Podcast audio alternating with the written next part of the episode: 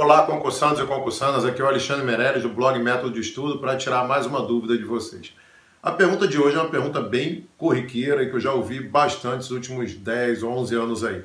Qual a duração ideal de um ciclo de estudos? Como eu sou o criador do ciclo, é uma coisa que se popularizou tanto aí nos últimos 10 anos aí, desde que eu coloquei lá no Manual do Concurseiro, que eu escrevi em 2000 e...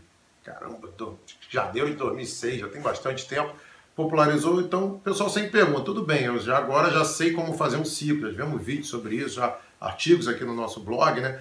Mas aí, qual a duração dele? A duração do ciclo tem que ser 10 horas, 20 horas, 24 horas. Às vezes o pessoal até confunde quando eu ponho lá um ciclo de 24 horas, achando que 24 horas são as 24 horas do dia. Então, é sobre isso que eu gostaria de falar aqui com vocês. Não deixe de assinar nossa newsletter no, no site métododestudo.com.br, curtir a nossa fanpage, assinar o nosso podcast, canal do YouTube, só procurar por Método de Estudo que você acha a gente diversas formas de pegar informações sobre o seu estudo para concurso. Então vamos lá, a, a pergunta e a resposta de hoje.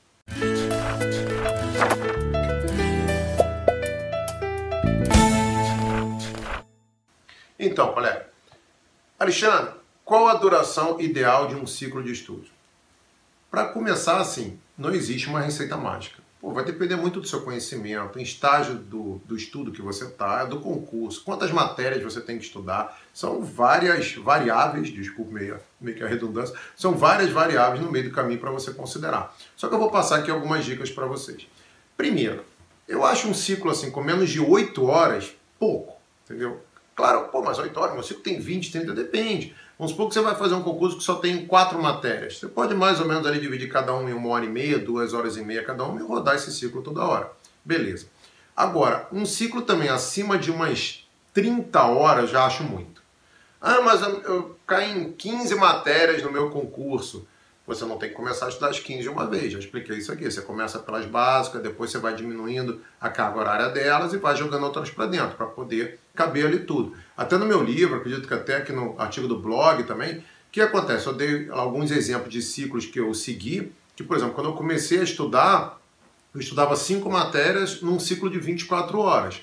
Depois, aí eu fui acrescentando algumas, depois de uns meses eu estava estudando 10 matérias e a duração do meu ciclo era 16 horas. Por quê? Porque aquelas cinco iniciais já estavam com uma duração bem menor e aí eu pude incorporando outras com uma duração maiorzinha para cada uma dessas novas e eu não precisei aumentar o ciclo, pelo contrário, ele diminuiu de tamanho. Agora, vamos lá. O que, que, eu não aconselho é você levar mais de uma semana para rodar teu ciclo, para você não ficar mais de uma semana sem contato com alguma disciplina. Então o que, é isso? Quantas horas você estuda por semana? Horas líquidas. Vamos supor que você estude 30 horas líquidas por semana.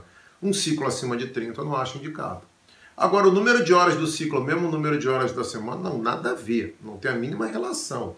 Eu só te dou a sugestão de você não ter um, de você ter um ciclo com um número de horas maior do que o número de horas que você vai estar na semana, isso não é legal.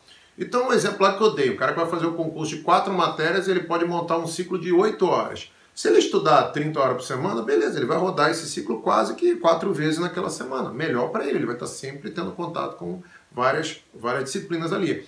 Agora, eu tenho um ciclo de 20 horas e eu estudo 30 horas por semana. Beleza, você vai rodar o ciclo uma vez e meia por semana. Em duas semanas você vai ter rodado ele três vezes, maravilha. Você vai ter passado por várias matérias, todas as matérias várias vezes. Aquela matéria que apareceu mais de uma vez no ciclo, beleza, você vai ter visto mais ainda, porque você precisa estudar mais ela, com uma carga maior e tal. Então, assim, essas são as dicas que eu dou para você.